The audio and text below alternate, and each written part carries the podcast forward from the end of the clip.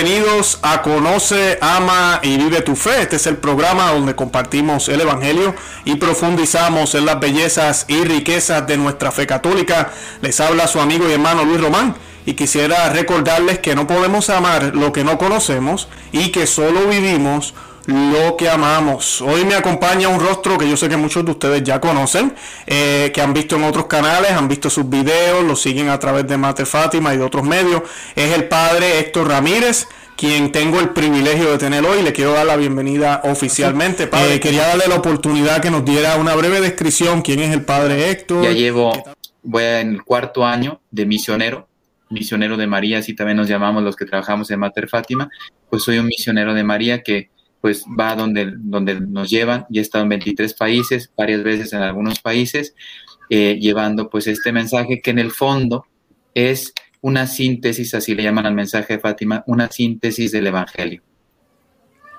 Así es, nosotros somos eh, nuestra patrona, bueno, la, tienen, la tengo aquí atrás, es la Virgen de Fátima. Eh, inclusive nuestro proyecto empezó en mayo 13, hace dos, ah. no, tres años ya. Eh, y pues eh, sí, esa es mi vocación. Amo muchísimo a la Virgen de Guadalupe. Eh, siempre uno se identifica viviendo acá en América, pero la Virgen de Fátima, el mensaje de Fátima no se ha acabado. Mucha gente piensa que ya no, ya se terminó, sí, ya, final feliz. no, no, las promesas de ella era que el reino de María iba a llegar, que el corazón inmaculado de María iba a reinar. Y cuando uno mira alrededor en este mundo, por todos los ámbitos, yo no creo que eso está pasando.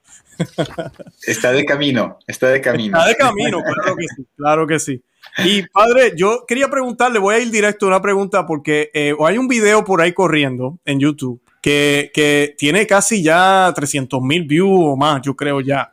Y se llama, eh, ¿verdad? Que es el momento de despertar. Y pues yo lo, lo estuve viendo, me encantó lo que usted dijo ahí pero yo quería que usted le dijera a las personas en nuestro canal, ¿por qué usted piensa que ahorita, en este momento, 2021, ¿verdad? Es el momento de despertar. ¿Acaso no, estamos, no estábamos ya despiertos, ¿verdad? Ya seguimos a Cristo, tenemos a la iglesia, o, será que estamos dormidos y no nos hemos dado cuenta de eso? Pues mira, eh, y yo creo que soy uno de ellos. Eh, yo fui despertado por la Virgen. ¿No? Eh, usando una imagen, recibí dos bofetadas que me hicieron despertar, pero estamos hablando de cosas espirituales, usamos imágenes eh, humanas para entendernos, ¿no? Eh, efectivamente estamos viviendo una situación muy grave. Siempre referencia al mensaje de Fátima para no transmitir opiniones personales que, que a esas pues puedes decir, oh, estoy de acuerdo, no estoy de acuerdo, pero en cambio, si el cielo ha revelado algo, hay que hacerle caso al cielo, porque viene de Dios. Sabemos que Sor Lucía nos dijo ya hace unos años, se lo dijo al cardenal Cafarra, la historia es un poquito larga, pero es muy bella. Y entonces, eh, cuando el cardenal Cafarra le pide oraciones por el Instituto Juan Pablo II para la familia, que parece ser que ahora no lleva un buen derrotero, en cambio, cuando Juan Pablo II lo, fundó con el cardenal Cafarra, pues le pidió que fuera una defensa de la familia, de la vida, etcétera. Y entonces el cardenal le pide oraciones a, a Sor Lucía y entonces ella le responde, la historia es un poquito más larga, pero ella le responde Dice, rezaré, claro, por ese instituto. Dice, pero dos cosas quiero que sepa. Dice, uno, que la batalla final entre Cristo y Satanás, o Satanás, que es el que quiere declarar la batalla a Cristo, dice, será por la familia. Y los que se dediquen a defender la familia, que se preparen porque van a tener que sufrir mucho. Entonces, tú lo has dicho, eh, el título no se lo puse yo, no sé, porque en algunos canales cogen los videos del padre y no me preguntan y nos ponen sus canales con títulos que yo no le pongo, pero bueno, digo, un poquito más amirellistas así para que sean atractivos, pero bueno, al final como sé lo, yo sé lo que digo, ya el título que le pongan pues será otra cosa, ¿no? Y entonces yo utilizo un término del cual estoy convencido, y creo que tú también en tus programas has tratado de hacerlo, nos han anestesiado llevan décadas o, quizá ya más de 100 años que la cultura, sabemos que detrás de todo esto, yo no soy experto, pero está la masonería, etcétera, eh, llevan ya muchos años anestesiando la humanidad, no un país, la humanidad. Y entonces, ha llegado el momento de despertar, porque según una grande profeta que está en proceso de canonización, por lo tanto nadie duda eh, de que va en camino a los altares, y, por lo tanto lo que ha dicho viene de Dios, no era una opinión personal, lo digo para no quitarle importancia a sus palabras a Sor Lucía. Y entonces estamos en un momento muy delicado de la historia humana. Y, como dice ella, ella dijo que era el último. Ella dijo que era el último, no que había otros tres más, el último. Y entonces eh, los católicos, yo honestamente, lo digo también por mí, porque yo tuve que ser despertado por ella, estamos anestesiados y empiezo desde la jerarquía para abajo. Nos da miedo, estamos acomodados, eh, respetos humanos, etcétera. Entonces llega un momento en que la, la Virgen dice, basta, ¿no ves lo que están haciendo con los niños? La ideología de género va a destruir la humanidad entera. Y yo no veo, no veo a la gente. Mira, te voy a poner un ejemplo reciente. Yo estaba celebrando la misa el domingo y en, donde estoy están a, punto de aprobar la ley del de, eh, matrimonio homosexual. Y entonces yo celebro varias misas en varias parroquias, por estoy ayudando, y yo le decía a la gente, pero es que no se dan cuenta que mm, mm, en estos días van a destruir la... Pongo un ejemplo, que esto es mundial, pongo un ejemplo local, pero se aplica al mundo. ¿Se dan cuenta que, que mañana vamos a destruir la familia? Y te voy a decir con tristeza, un señor cuando dije, mañana aprueban esta ley, un señor hizo así, bien, dentro de una misa. Dije, ¿cómo? O sea, estás contento porque eh, los masones de México, en este caso, el partido de Morena, para llamarle nombre y apellido, que viene, fíjate, esto me lo dijo, a mí no, pero a un amigo muy cercano, se lo dijo, el presidente de México está presionando a todos los estados para que aprueben la ideología de género, el aborto y después vendrá la eutanasia. Y, yo les hablaba de esto, se salieron, yo celebré varias misas, pues en esa misa, este quiso bien, se salió con cuatro personas. Yo decía, pero si son católicos, que supuestamente conocen a Cristo, tú lo decías, conocen a Cristo, eh, eh, supuestamente estamos tratando de vivir en la verdad, en el Evangelio, defender a los niños, las familias, la vida, y resulta que están felices porque hay una ley destructiva que después nos va a imponer, porque yo le digo a la gente, yo todavía puedo hablar en los púlpitos, en México, porque en, si yo digo esto que dije el otro día en la misa el domingo, si lo digo en España, en Madrid, yo viví en Madrid 15 años, me pueden llevar a la cárcel cuatro años o cinco, creo es la pena máxima, y me pueden cobrar 50 mil eh, euros de multa, solo por decir, oye, el matrimonio es, está formado desde la creación del hombre por hombre y mujer, por poner un ejemplo. Entonces, ya con esto te estoy diciendo, y yo la verdad sufro, gracias a Dios, es que fue eh, providencial. Empieza a llorar un niño en la misa. Y yo le decía, ¿qué le vas a decir a ese niño? cuando ese niño diga, ¿por qué no me defendiste? ¿Por qué no hiciste nada por mí? ¿Por qué dejaste que me engañaran y me operaran y ya soy estéril para toda la vida porque me dijeron que yo era niña en el colegio, en no sé dónde, en, el, en, Walt Disney, en, la, en etcétera, me dijeron que era niña y entonces resulta que me dejé operar con 10 años, ¿eh? la ley me lo permitía y entonces ahora, ¿por qué tú no me dijiste algo? Y yo le decía, citando la escritura, no vamos a ser perros mudos yo no quiero que el Señor cuando llegue el juicio final me diga, tú fuiste un perro mudo. Y por eso a mí me toca hablar y decirle a la gente, ya terminó, porque esos 23 países, fíjate, te vas a reír porque ya, ya, ya pasó la misión, ahora estoy más, más, más tranquilo. Pero me pedían, padre, ¿por qué habla tan fuerte? Dice usted, si, si habla así a un ateo, dice, no se va a, sacar, a acercar a la iglesia. Le digo, es que la Virgen no me habló no me envió a hablar ateos. Yo no encontré con ningún ateo en esa misión, que duró un año y medio, así visitando de un país sin parar. Y yo le decía, es que la Virgen no me habló, no me envió a hablar a ateos, me envió a hablar a católicos dormidos, anestesiados. Y hablaba yo muy duro porque decía, esto es así, y, les ponía hechos, mensaje de Fátima, etcétera. Y la verdad, debo decir que gracias a Dios, porque yo lo único que decía era repetir el mensaje. Tú lo has dicho, el mensaje es muy importante para estos tiempos pues ha despertado a muchos católicos. Entonces, eh, yo eso es lo que siento en el corazón, o sea, la Virgen quiere despertar a sus hijos, como dice San Luis María Griñón de Monfort, que aquí nos acompaña. Eh, qué bien, qué bien. El gran devoto de la Virgen que nos ha enseñado a consagrarnos a Jesús por medio de ella, pues lógicamente eh, necesitamos que alguien como San Luis nos, nos remueva el corazón y nos haga apóstoles de los últimos tiempos, porque los tiempos no están para, para mediocridades. O estamos con Cristo y todos somos pecadores, pero optamos por el Señor para que nos dé su gracia para perseverar o nos vamos con el enemigo. Términos medios, este momento histórico ya no permite términos medios. Hace unos años quizá, pero ahora ya no. Así mismo es, padre, ¿no? Y, se han perdido yo creo que dos cosas. Eh, una es eh, ese, ¿cómo diría yo? Esa esencia que tenían los grandes santos y, los mártires, dispuestos a dar la vida por el Señor. ¿A imitación de quién? Del mismo Señor, quien dio la vida en la cruz. Y pues eso lo hemos perdido, nos da miedo, no queremos hablar, queremos ser políticamente correctos. Cuando la gente le dice a usted, padre, ay, usted es muy fuerte, es eso mismo, es ese miedo de que si hablamos como es, la gente se va a enojar.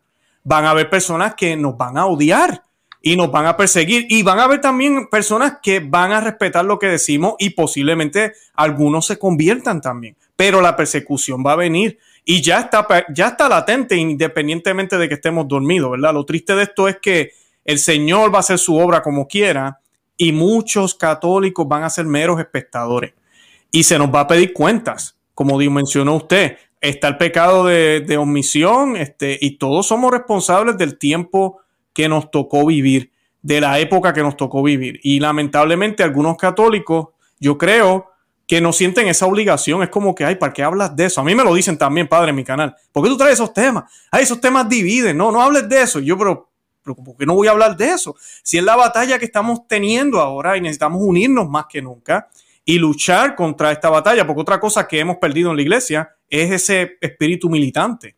Ya no se habla de eso. Todo es amor, paz y unidad. Y, esa, esa, todo eso viene de parte de Dios, pero primero tenemos que luchar la batalla para conseguir esa paz venidera, ¿verdad? Que, va a estar por venir y que, y que llegará. Eh, padre, hablando de milicia, yo le quería hablar. Mira, si me das tiempo de, dar una frase que a mí me, ayudó mucho, es de una doctora de la iglesia, que precisamente ella sí era militante.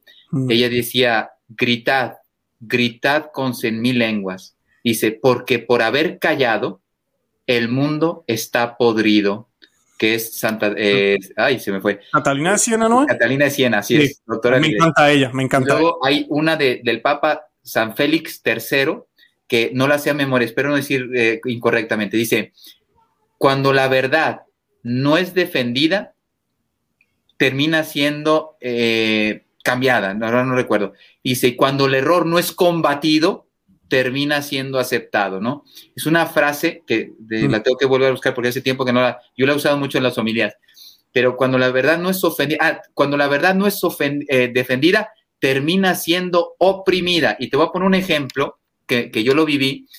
Eh, es verdad, ya la ONU ya nos va a declarar a la iglesia como un ente totalmente, ah, porque la, ONU está llena de masones, entonces eh, nos va a declarar una entidad pues en el mundo totalmente contraria al bien del mundo, ¿no? Al bien, al buenismo que quieren proponer. Claro, porque la iglesia propone la verdad, ¿no?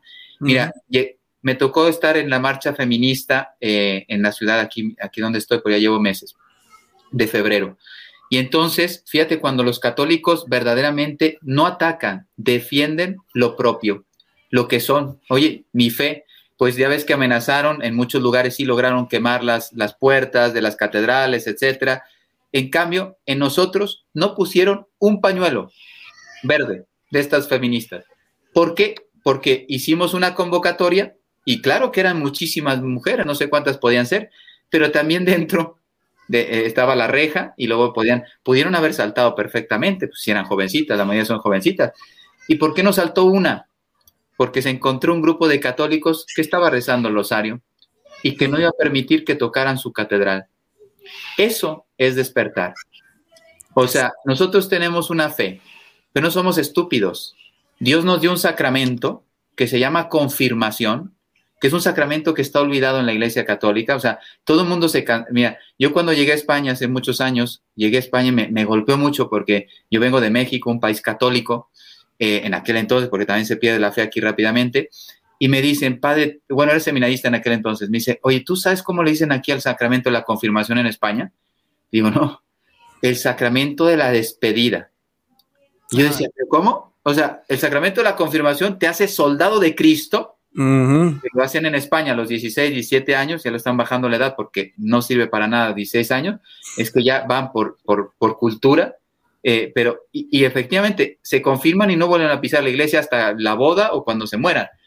Entonces yo decía, pero si es el sacramento donde te hace militante, te recuerda que eres un soldado para defender la verdad, la vida, la palabra de Dios. Eh, no sé, San Francisco de Sales, eh, perdón, San Francisco Javier, que llevó el Evangelio casi a China, Dios no lo quiso, pero los chinos hubieran sido católicos y hubiera permitido que San Francisco Javier llegara ahí. Entonces, eso es lo que necesita la iglesia, lo que es la iglesia. como dices tú, ¿no será que hemos perdido lo que somos? ¿Se nos ha olvidado la identidad? Efectivamente, ahora todo, eh, todo es, eh, no sé, un pacifismo que no tiene nada que ver con la palabra de Dios, porque el defender la verdad no es ser agresivo, no es ser intolerante, al contrario, es hacer un bien a la historia. Entonces, por eso decía Santa Catalina, gritad con cien mil lenguas Dice, porque si no, esto lo dijo hace, por eso digo, pareciera que lo dijo ayer, lo dijo mm. hace 700 años. El mundo, y yo, yo creo que también ha dicho, la iglesia está podrido. ¿Por qué? Porque ahora en la iglesia también sabemos tristemente que hay personas que no están siendo fieles al Evangelio y están haciendo mucho daño, muchísimo daño, porque no son fieles a la verdad. Me enseñaron, ya termino, perdón que me haya extendido. No, adelante, padre. Me enseñaron un video de un sacerdote detrás del altar cantando una canción, usa el tapabocas. Yo decía, tú sabes, sacerdote, yo soy sacerdote y yo no soy el más santo, pero al menos trato de eh, intento saber qué es lo que qué es lo que estoy celebrando. Cada día que celebro intento introducirme mejor en el misterio, ¿no? Seguramente que me falta muchísimo. Y yo decía, en el altar, celebrando una misa, lo más importante es ponerse un mugroso tapabocas. Cuando yo no he escuchado un caso, yo llevo desde que empezó la pandemia dando la comunión en la boca de rodillas y no he escuchado un solo caso de, la de persona y tampoco de, nada eh, que, de que alguien que se contamine en la iglesia. Claro. Ahora parece que lo más importante es el tapabocas en la iglesia. Yo digo, ¿y dónde quedó la Eucaristía? O sea, ¿dónde quedó el sacrificio de Cristo? El sacrificio redentor del Señor. Ahora, lo más importante es que entres con el gel y, si no tienes el gel puesto, casi ni te dejan entrar. En cambio, no te preguntas si estás confesado, si, realmente estás rezando el Santo Rosario en tu vida para ser más santo, si te estás acercando a los misterios de Cristo, como decías tú, la esencia de nuestra fe es Cristo. Oye, ¿tú estás conociendo más al Señor ahora? Pero bueno, no me quiero, no me quiero explayar de más. No, padre, pero eh, eh, más o menos lo que quería preguntarle ahorita, porque este año pasado, yo digo que esta, eh, la pandemia, pandemia, como lo quieran llamar, eh, pero situación que hemos estado, hubiese sido una demostración increíble para la fe, de verdad. Y lamentablemente, usted ya acaba de mencionar parte, muchos religiosos y laicos, porque no son solo los religiosos, siempre se lo digo a la gente Dejemos de estar mirando para arriba siempre. Y, nosotros también tuvimos que ver, y muchísimo. Y, la gente se acobardó. Yo, gracias a Dios, la parroquia que voy, gracias a Dios, el sacerdote también, comunión en la boca, de rodillas, gracias a Dios. Pero no todos tuvieron esa, no quiero decir suerte, pero lamentablemente esa, esas, esas circunstancias. Eh, y, y mira, mi parroquia no se murió nadie, gracias a Dios. Gracias a Dios. Y, y el punto es que hay unas cosas que son más importantes, ¿sabes? Unos años más aquí en la tierra o la vida eterna. Sea, esas son las preguntas que deberíamos hacernos. Las cuatro realidades eternas. ¿sabes? Eh, hubiésemos hablado de tantas cosas en esta época de enfermedad, de miedo. ¿Y qué hizo la iglesia cuando muchos que no eran católicos y católicos también que tal vez estaban fríos y decían, ¿será que el mundo se va a acabar? Déjame ir a la iglesia más cercana. Y cuando llegaban a la iglesia, ¿cómo encontraban la iglesia? Cerrada, con las puertas cerradas. Y eso da dolor eh, tristeza. Porque si es ahora con esto, yo no quiero saber en el futuro. Cuando la ONU, como dijo usted mencionó, nosotros hablamos eso en el programa también los otros días, ya ellos no están aceptando, la Unión Europea no está aceptando la objeción de conciencia. Ya eso de que no, mi fe, no, no. O sea, ya ellos no quieren aceptar eso. Entonces, ¿para dónde vamos a correr? Entonces, ¿nos vamos a esconder o vamos a pelear y vamos a... Y cuando digo pelear, no me refiero a pelear de, de, violencia, o sea, que es un poco mal, sino en el sentido de defender nuestro punto, porque aquí nosotros no estamos imponiendo nuestra fe a nadie, porque ellos nos tienen que imponer y limitar y quitar lo que ya tenemos. O sea, ¿por qué? Entonces, ¿de qué libertades estamos hablando? Pero lamentablemente, con esto de la, de la enfermedad, los gobiernos fueron los que hicieron lo que le dio la gana. Y la iglesia, con esto de la obediencia, lamentablemente, nos fuimos por un lado y nos olvidamos de obedecer al que debemos obedecer, que es a Dios. primero que nada? Pues mira, yo ahí tuve una experiencia, como estuve en varios países también en, durante la pandemia, hice una pequeñita gira en, misión, perdón, en, Europa. Eh, efectivamente, eh, fue una, así lo leo yo, cada uno puede tener su opinión, pero me, voy a dar mi opinión, esto no es palabra de Dios. Fue una oportunidad que Dios nos dio para acercarnos a Él. Yo no sé cómo estén las estadísticas, pero al inicio, cuando yo estuve, yo estuve de la pandemia, estuve nueve meses en Europa y eh, yo veía las noticias de Europa, ahora ya casi no.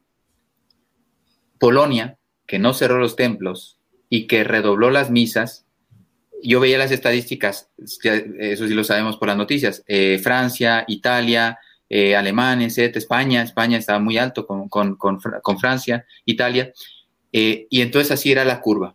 ¿Y cuál era el país que menos contagios tenía? Polonia. Es el país que se puso a rezar, no sé ahora, pero eh, tenía en aquel entonces la menor tasa de contactos. Y tú ves los santos. Eh, San Luis Gonzaga murió eh, llevando un enfermo, precisamente cargó un enfermo y murió llevándolo. San Juan Bosco le decía a los jóvenes, vamos a sepultar a, los, a las personas que fallecieron en la pandemia, dice, y decía a ellos, volvemos aquí a la parte espiritual que se nos ha olvidado, inclusive yo creo que un poquito dentro de la iglesia, lo decía el cardenal Sará, ¿no será que se nos está olvidando eh, eh, lo más importante? Por eso cerramos los templos, negamos la comunión. Yo, fíjate, yo, yo celebraba eh, en, en, así, en el foco de la pandemia seis misas diarias. Hmm. Pasó la pandemia, los templos vacíos, las comunidades donde yo celebré misa, no pasó nada. Había confesión, había rosario, había misa, había Pasamos la pandemia, nadie perdió la fe, nadie tuvo miedo, nadie. en cambio, donde se cerró la iglesia y la volvieron a abrir, vacías. Entonces, eh, te estaba diciendo lo, de, lo, de, lo de San Juan Bosco. Entonces, le decía a los jóvenes, le decía, si usted se confiesa, no se va a contagiar ninguno. el poder de la fe, yo creo que tuvimos una oportunidad y creo que salimos mal parados la iglesia y también vamos a dar cuentas a Dios. Yo lo digo, es mi opinión personal, cada uno puede tener su opinión. Vamos a dar cuentas a Dios porque cuando más nos necesitaron, más escapamos. Yo tengo eh, personas de todo el mundo por haber viajado, pues ahora tengo personas que me escriben en todo el mundo y me, me escribían llorando, llorando, me decían, Padre, no encuentro un sacerdote para confesar, no encuentro un sacerdote para que me bendiga el agua, no, no encuentro un sacerdote, ya no digo para la misa porque fueron cerrados todos los templos, pero decía, es que necesito confesar y algunos me confesaban sus pecados. Decía, Padre, usted no me puede absolver. Le digo, no, no existe la, la, absolución, la absolución eh, vía internet o vía WhatsApp, no existe, tiene que estar la persona directamente, físicamente presente. Entonces, fue algo de verdad atroz. Yo no sé si, si yo, yo voy a llegar al cielo o no, pero al menos lo que quiero transmitir es que yo vi y que estoy transmitiendo mi experiencia, me di cuenta que había una, necesidad y los sacerdotes no, no debimos haber salido corriendo. Al día de hoy, no voy a decir la diócesis, al día de hoy hay sacerdotes que celebran solamente misa el domingo. Entre semana no. Los templos están abiertos y son varios, ¿eh? No voy a decir la diócesis, pero está aquí en México la diócesis. Entonces, eh, y me decía este sacerdote amigo, decía, mira, no celebran la misa. Ya, se acomodaron yo decía, pero ¿cómo? Si la gente está queriendo volver a Dios, aquí en México, bueno, me hincho a confesar, gracias a Dios aquí hay práctica de confesión y te pones a confesar y la gente responde. En cambio en Europa ya casi no, te pones a confesar y poca gente tiene hábito de, confesión. Entonces eh, yo decía, pero ¿no aprovechan todavía que hay fe aquí? Por eso digo, tenemos que despertar, porque creo que nos han engañado también a los consagrados. Y tú lo has dicho, aquí fallamos todos, bautizados, y ministros, pero me parece a mí que la, el COVID fue una oportunidad para despertar, para volver a Dios. Yo, yo estoy convencido que si hubiéramos hecho oración, penitencia, ayuno, sacar el Santísimo, si hubiéramos sacado el Santísimo por las calles, este virus se hubiera ido hace mucho tiempo y sin vacunas. ¿eh? No necesitaríamos vacunas. Pero es que fíjate, ¿sabes quiénes prohíban, prohibían sacar el Santísimo? Los obispos. Había sacerdotes dispuestos a sacar del Santísimo. Si eso lo ha hecho la iglesia siempre, no sacábamos en procesiones las vírgenes, los santos, etcétera, la Virgen, perdón, y los santos y, el Santísimo, cuando venían las pestes, se acababan las pestes. No, San Miguel Arcángel no nos ayudó en la peste de Roma, etcétera. O sea, mirar al cielo y ahora Dios nos lo va a recordar. Miramos a la tierra. Increíble, no, sí, padre, yo lo felicito a usted y ojalá el Señor le siga dando esa gracia de mantenerse firme, porque sí han habido sacerdotes que hicieron lo correcto, hubieron, pero no fueron la gran mayoría, lamentablemente, y, y sí, fueron momentos muy tristes. Eh, yo creo que eso, se nos ha olvidado lo más importante, lo que es el, lo, lo, de, lo de la vida eterna, que es primordial a la vida terrenal, y el hecho de que, mira, si toca dar la vida trabajando para el Señor o defendiendo al Señor o haciendo algo, que sabemos que lo más correcto, el acto de mayor caridad que podemos dar es darle al Señor a otros. Y ustedes los sacerdotes tienen el privilegio de hacerlo hasta sacramentalmente. Eh, imagínate que moría así, como muchos santos que usted mencionó ya uno, por estar ayudando a un enfermo. Eh, pues mira, el mundo lo mirará como un error. El mundo mirará a ese y dirá, oye María, qué bruto, viste, se murió por estar haciendo lo que hacen ellos. Pero nosotros, si tenemos fe, sabemos que ese fue lo mejor que le pudo haber pasado, porque se ganó la corona eterna, murió por el Señor, murió por el alma de otro para traerle al Señor. Y esa parte como que se nos olvidó. Yo quería aprovechar, padre, usted que está hablando, hablamos de milicia, hablamos de la confirmación. Usted menciona un término en algunos videos o audios que yo he escuchado de usted, para que nos aclare un poco esto. Eh, ¿Qué significa ser soldado del ejército de María? Pues mira, yo creo que has respondido un poco tú. Bueno, es seguir a Cristo, imitar a Cristo. Yo, o sea, quien quiera seguirme, que se niegue a sí mismo. Eh, yo estoy preparando un curso eh, de la Beata Conchita Armida, que es un libro que es conocido en el mundo, Vicios y Virtudes. Claro, uno se da cuenta que está bastante lejos de, de la santidad, pero bueno, eh, en eso estamos, estamos trabajando todos en, ese camino, ¿no? Entonces, eh, ser soldado de Cristo eh, es un término que a lo mejor lo, utilizamos para entenderlo mejor, pero es renunciar a sí mismo, tomar nuestra cruz y seguir a Cristo, imitar a Cristo. Pero no cabe duda que tiene unas connotaciones históricas. Ahora es un momento para defender la verdad. Es un momento muy importante para defender la verdad. Los que han estudiado un poquito de filosofía ya desde hace décadas llevan eh, intentando quitar el concepto de verdad. No existe el concepto de verdad para algunos. Yo recuerdo un presidente de España, que puedo decir el nombre, pero bueno, me da lo mismo, ¿no? Eh, decía, corrigiendo la Biblia, yo decía, madre mía, o sea, ya hasta dónde llega el, la, la, la, la, ignorancia o la, sí, la, dicen, la ignorancia es atrevida. Dice, y, y es masón, y su padre es masón también. O sea, que no, no lo hizo por error, lo hizo sabiendo lo que decía. Pero bueno, uno dice, Señor, perdónale porque no sabes lo que hace. Entonces dice, ya no rige, la verdad os hará libres. Dice, ahora rige, la libertad os hará auténticos. Y efectivamente es lo que estamos viviendo ahora. O sea, ya es, un, es un programa de la masonería. Él es masón de alto grado, ¿no? Eh, supuestamente está tratando de poner paz en un país, eh, ayúdenos en la, firma de unos tratados de paz. Y dijo, este va a llevar la paz a este país. Digo, pero si no lo conocen, yo, estaba en España cuando fue presidente de gobierno. Bueno, entonces, la verdad, la familia, lo que decías tú, la fe, ya no vamos a poder eh, libremente poder profesar nuestra fe. Ya nos, nos fueron llevando, como dicen ellos, a la sacristía y a nuestras casas. Pero es que dentro de nuestras casas ya tampoco vamos a profesar nuestra fe porque nos van a invadir las casas, ¿no? Entonces, eh, ya nos van a controlar totalmente todo. Entonces, es un momento, y yo le digo a la gente, o defendemos ahora estos valores que son humanos y por lo tanto son cristianos, y, Cristo los dignifica, el matrimonio, la familia, la vida, el amor, la libertad, etcétera, la fe, si no somos capaces ahora de, defenderlos, llegará un momento en que ya no, ya no va a haber tiempo. Yo esto lo, aprendí cuando viví en Cuba. Yo estuve dos veces en Cuba, he estado en Venezuela, Nicaragua, etcétera. Entonces ahí visto. Y yo decía, mira, ellos ya no se pueden defender por sí mismos. O sea, los han apretado tanto y los han oprimido que, claro, Dios puede hacer milagros. Estoy hablando un poco con sentido humano.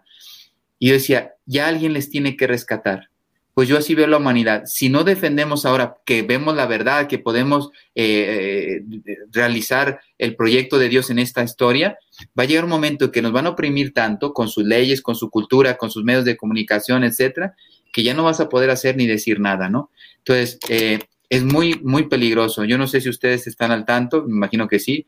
Me refiero a la gente que nos escucha. Tú sí, seguro que lo sabes muy bien. Ya en Suiza, Friburgo, ya lo pusieron el plan de la ONU, 2030. para de aquí al 2030, el mundo no tendrá nada en propiedad y, encima le dicen, y serás feliz. No existirá la familia, no existirá la patria potestad, la educación la controlarán ellos y por lo tanto la fe. Los medios de comunicación ya son de ellos. Estas oportunidades que tenemos pues durarán poco porque dentro de poco nos, nos cerrarán los canales, pero eh, entonces fíjate, ya es de, de aquí al 2030, no nos queda demasiado. O defendemos ahora o tenemos nueve años, nueve años para defender lo que merece la pena en la vida de una persona. Sí, no, muy cierto. Y la gente, como dice usted, tiene que despertar. Tiene que despertar. Ahora, yo le quiero preguntar, padre, ya, ya llevando, ¿verdad? Viendo todo esto que estamos hablando, eh, hay gente que se, se, ¿cómo diría yo? No quiero decir aterrorizar, pero piensan como que, diantre, espérate, ¿cómo es esto? O sea, tenemos las Naciones Unidas, los países están todos en la misma agenda, vemos que la iglesia también, algunas eh. Eh, entidades dentro de la iglesia y hasta de las grandes esferas se ve que están, ¿verdad? A veces fallando, cayendo aquí, cayendo allá.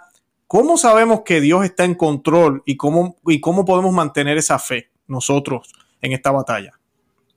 Pues mira, eh, porque las palabras de Dios son, son eternas y Él ha dicho, hablando de la iglesia, efectivamente, eh, conocemos nombres de, instituciones beneméritas, pero que ahora están pasando una crisis de fe eh, impresionante y por lo tanto están haciendo mucho daño al mundo, ¿no? Entonces, las puertas del infierno no prevalecerán en la iglesia. La iglesia de Cristo no, no la van a arruinar, aunque la quieran destruir por dentro, que sabemos que existe la masonería eclesiástica y está a muy alto nivel, está muy alto nivel. Entonces, eh, eh, no van a poder con la iglesia. Pueden eh, destruir instituciones, estructuras, etcétera, eso sí, pero no van a, no van a impedir el, la iglesia de Cristo va a seguir. Ya lo dijo el Papa Benedicto XVI en los ochentas, cuando le hicieron el informe de la fe, esta entrevista, libro entrevista, muy bueno, muy bueno, no lo recuerdo con, con porque lo leí hace mucho tiempo, él decía que la iglesia iba a ser pequeñita, pequeñita, pero muy fiel, decía él. Y, es lo que estamos viendo. Eh, eh, grandes templos, grandes personas que iban a misa, ahora se están haciendo pequeñas, y, y, pero muy fieles. Yo, la gente que estoy conociendo, yo le decía después de la misión, digo, la Virgen tiene, tiene todavía muchos hijos, ¿eh? Descubrí que tenía hijos y los ha levantado, los está despertando. Por ejemplo, la cantidad de consagraciones que hay ahora al año. Antes no, yo no escuchaba hablar de consagraciones a María, al Sagrado Corazón de Jesús, etcétera. Y ahora todo el mundo está hablando de consagraciones, que ese es un signo del triunfo del Inmaculado Corazón de María. No se nota quizá eh, geográficamente, pero espiritualmente va a ser un triunfo por, importante. Y luego después, mira, Dios es omnipotente. Él permite, todo lo tiene bajo control. Los tiempos se tienen que cumplir. El apocalipsis se tiene que cumplir. Eh, eso ya está escrito. Eh, hay una, eh, una, una, respuesta de San Juan Pablo II cuando le preguntaron por la tercera parte del secreto, y, él decía, mira, ustedes quieren conocer por curiosidad, decía, por curiosidad, no quieren conocer porque se, se, van a salvar o porque pueden cambiar la historia, porque el mensaje de Fátima, eso es lo que yo trato de hacer. Yo soy muy duro cuando, cuando trato de dar datos de los que yo tengo, que conozco, que no serán los mejores ni los, más grandes, pero doy los datos con mucha claridad. Pero después yo le digo, mira, yo te voy a hablar de un camino de esperanza.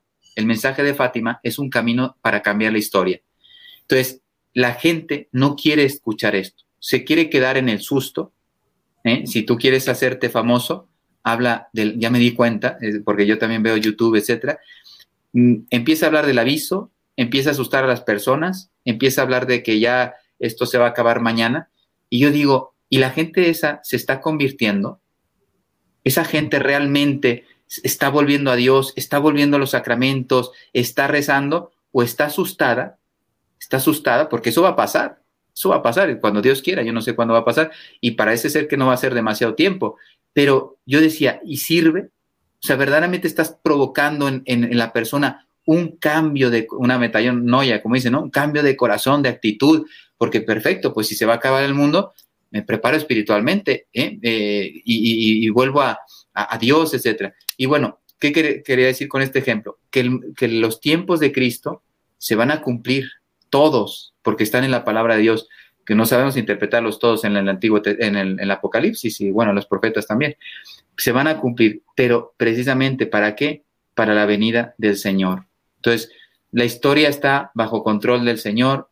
En este caso, tú lo decías al inicio, pues Dios quiere, así lo dijo la Virgen, Dios quiere establecer en el mundo la devoción a mi Inmaculado Corazón.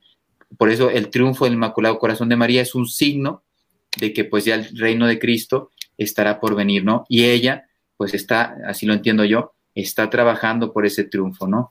Satanás no, no, eh, yo conozco exorcistas con los cuales hablo mucho y está muy nervioso, ¿eh? Lo dicen varios exorcistas, está muy nervioso porque le queda poco tiempo. Entonces, aunque el mundo está mal, pero Satanás sabe que, que el Señor sigue controlando su historia. Claro, sí, ese es el punto. Yo digo eso mucho en el programa también. Él sabe que se le está acabando el tiempo. Y por eso es que está, ¿verdad? Como lo dijo el primer Papa, San Pedro, como león eh, hambriento que busca qué devorar. Y, tenemos que estar atentos, tenemos que estar, como dijimos ya, despiertos. Eh, padre, yo quería aprovechar, ya que lo tengo usted aquí, ¿verdad? Y usted es sacerdote.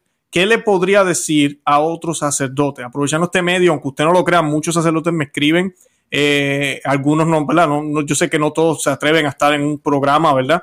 Eh, pero me escriben eh, con bonitos mensajes, oran por el programa, gracias a Dios. ¿Qué le puede decir a los sacerdotes que tal vez nos están viendo? Sacerdotes que o todavía no han despertado o si están despiertos, ¿cómo mantenerse? ¿Qué consejo les podría dar a ellos?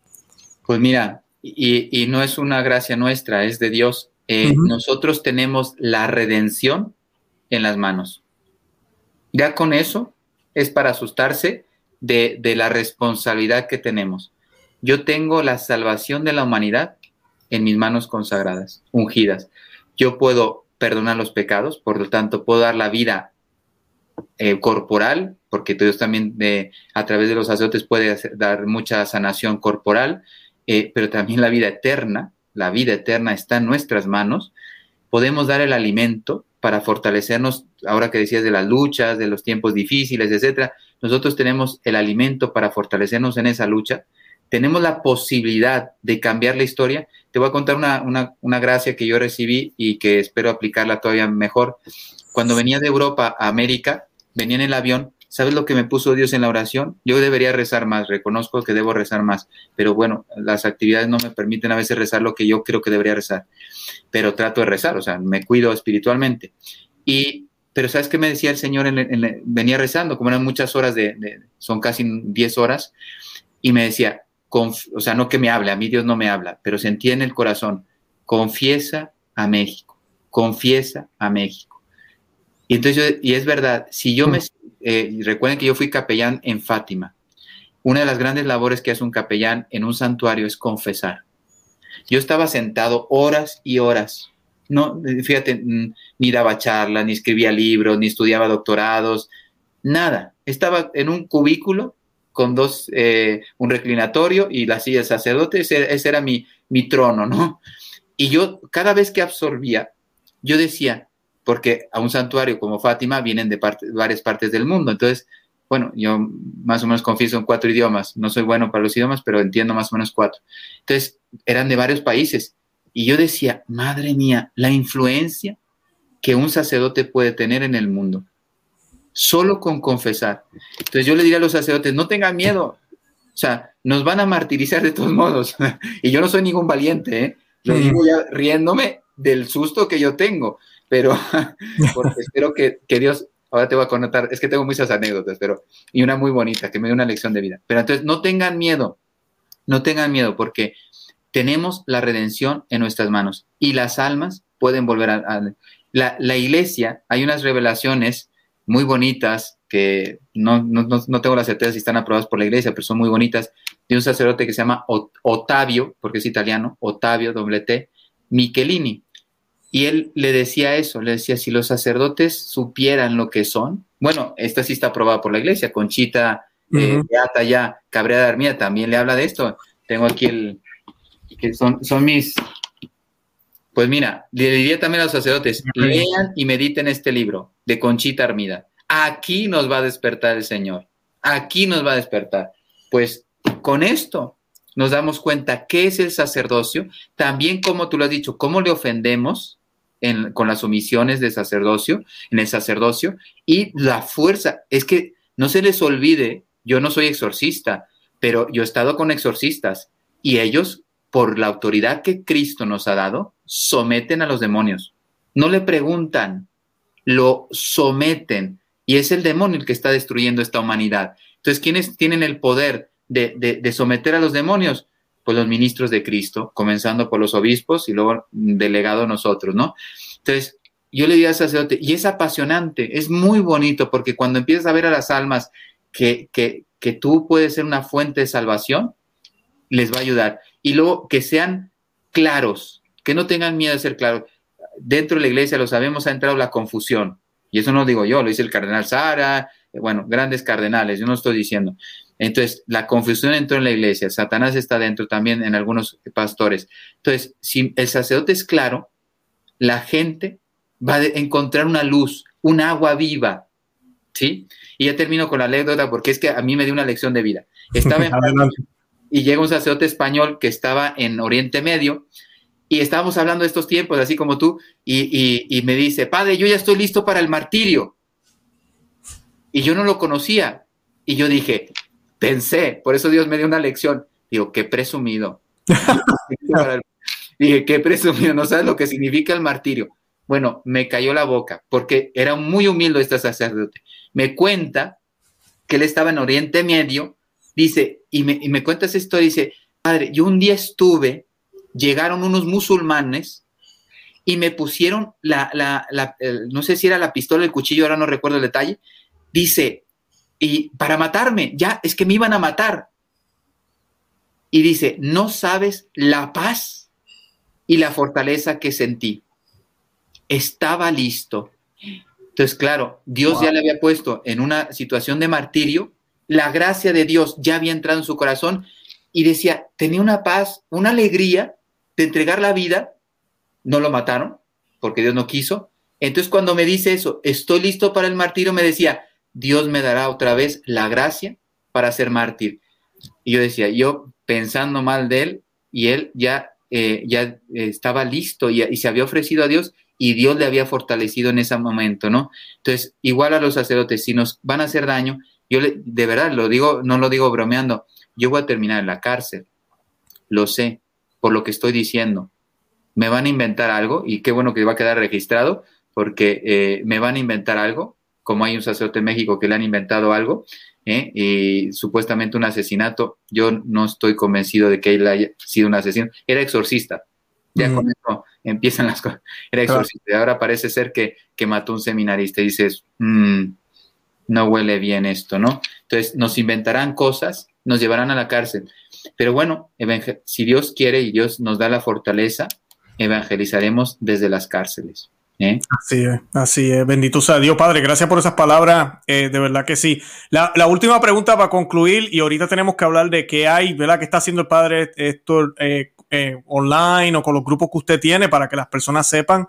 Pero sí quiero preguntarle, en su opinión, padre, ¿por qué usted cree que ahora es el mejor momento para ser católico? Porque no hay verdad, no hay felicidad, no hay eternidad, no hay nada, no hay nada.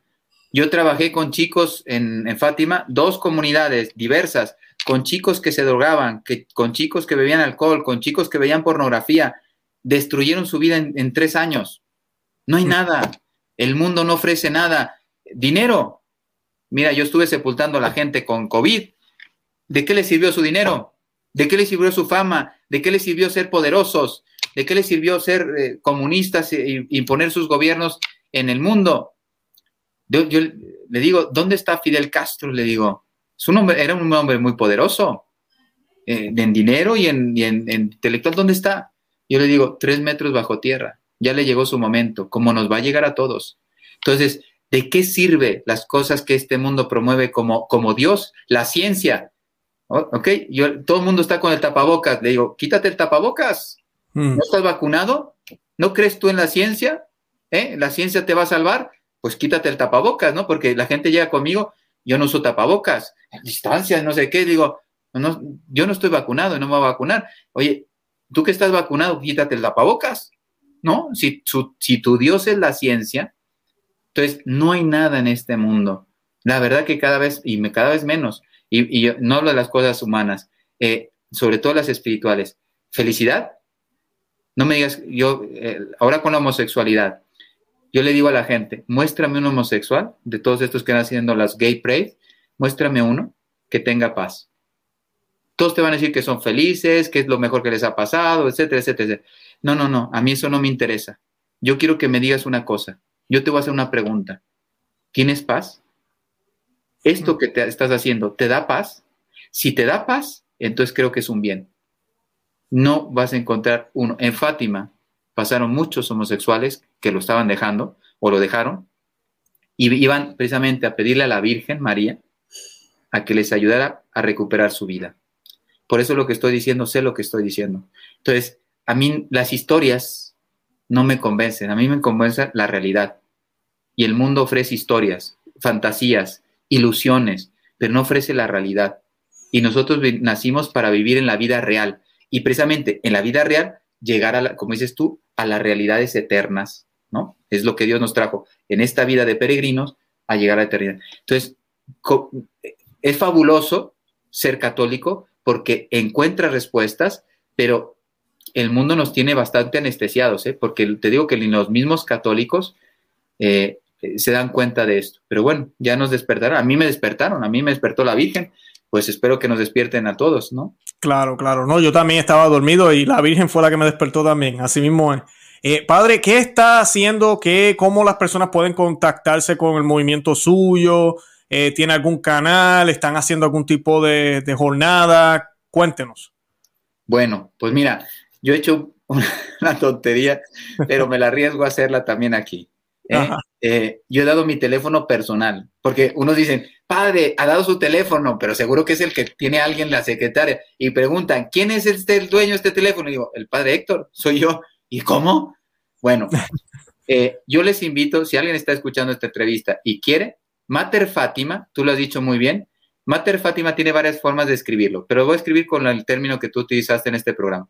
Mater Fátima es un ejército de María. Yo dije desde el inicio, y lo sigo manteniendo, no, Mater Fátima no es mío. Yo sé que me van a quitar, porque eh, los, los enemigos de Cristo son tontos. Entonces piensan, matan al perro y se acaba la rabia, ¿no? Como dice el, digo, no, entiende nada. O sea, ¿tú crees que yo puedo convocar? Los Rosarios Mundiales han convocado más de 100 millones de personas. Yo no conozco ni a 10. Entonces, yo no tengo la tentación de pensar que Mater Fátima lo estoy haciendo yo. Entonces, eh, precisamente, yo les invito al que quiera a trabajar como soldado de María. Yo les voy a dar mi teléfono y ahí les voy a presentar. Mater Fátima tiene 19 apostolados a nivel mundial y estamos por abrir el 20. Consagraciones, Virgen Peregrina, oración por sacerdotes, eh, misioneritos de María, adolescentes, jóvenes, eh, entronizaciones, eh, capillas de oración perpetua, evangelizar la política, vamos a, abrir un apostolado, evangelizar la política, evangelizar las empresas. yo fui capellán del Banco Santander en España, que tiene su holding, evangelizar la empresa es posible, evangelizar la empresa. Bueno, eh, un, grupo de San Miguel Arcángel, eh, porque yo soy muy devoto a San Miguel, y eh, soy, soy muy devoto de San Miguel, y la Virgen quiso también su, grupo, su escuadrón de San Miguel aquí en Mater Fátima. Bueno, entonces, yo les voy a dar el teléfono, pero no para bromas. No se preocupen, si alguien me insulta, lo bloqueo. No tengo problema, no tengo Entonces, el otro día uno, uno sí me, me, me, empezó a decir, porque claro, yo dije que el presidente de México era masón y que está consagrado a Satanás y no le gustó a la persona.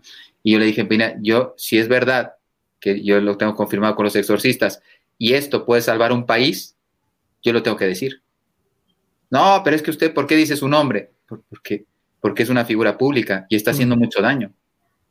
Es como si yo dijera que Hitler, no puedo hablar nada de Hitler, porque no, no, no va a ser que se sienta el mundo ofendido, no, Hitler hizo mucho daño en la historia y tenemos que reconocerlo, nos guste o no.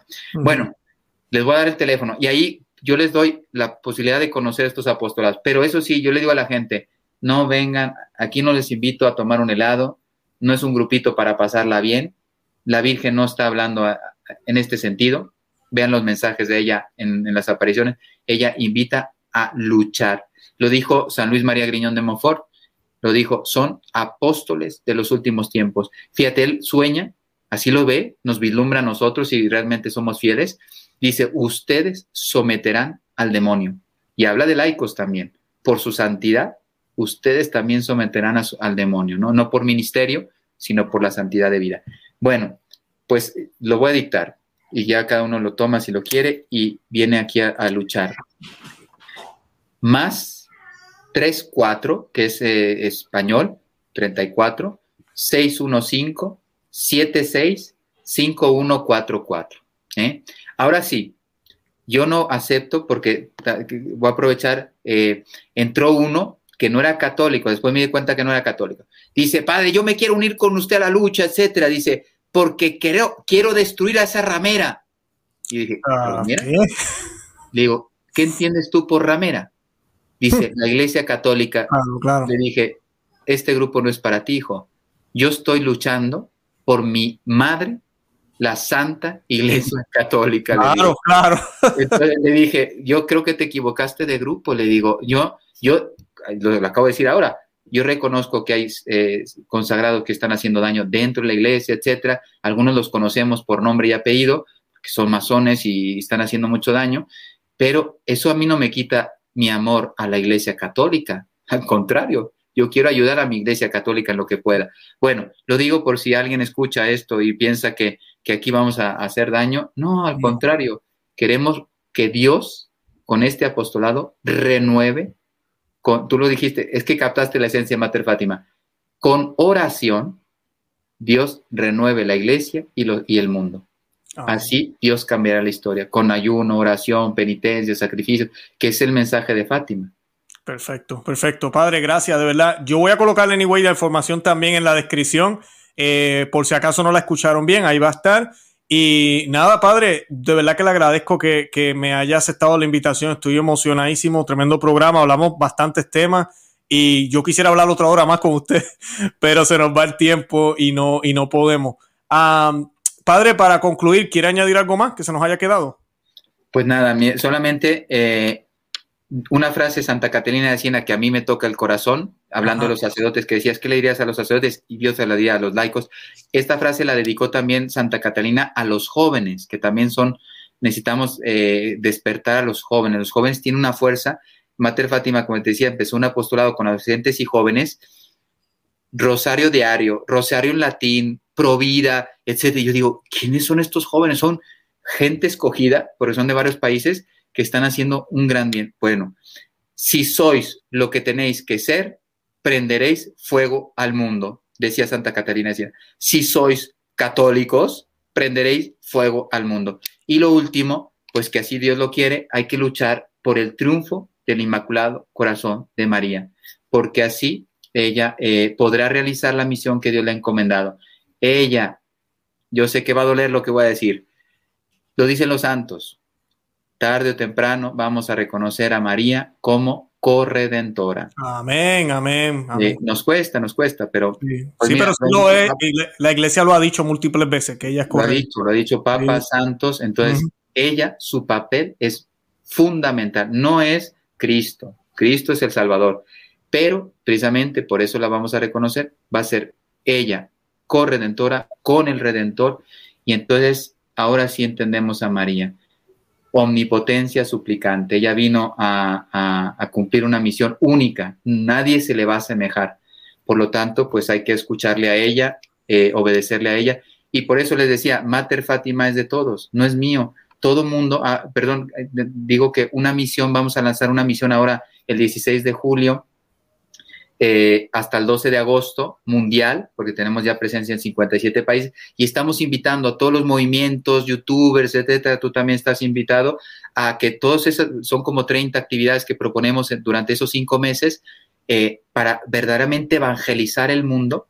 Y le digo, si Mater Fátima no es mío, es de ellos. Entonces, todo el que quiera participar, estamos hablando ahora en reuniones, pues va a aparecer su logo, etcétera. Lo único que hace Mater Fátima es invita la Virgen ah, usa este medio para invitar, pero después todo mundo es su casa. Y así lo sienten muchas personas. Mater Fátima es su casa, porque es de María. Bueno, pues el triunfo del Inmaculado María es el que pues ahora nos está guiando porque así Dios lo quiere. Pues, excelente, excelente. la bendición si quieren. Sí, eso le iba a pedir.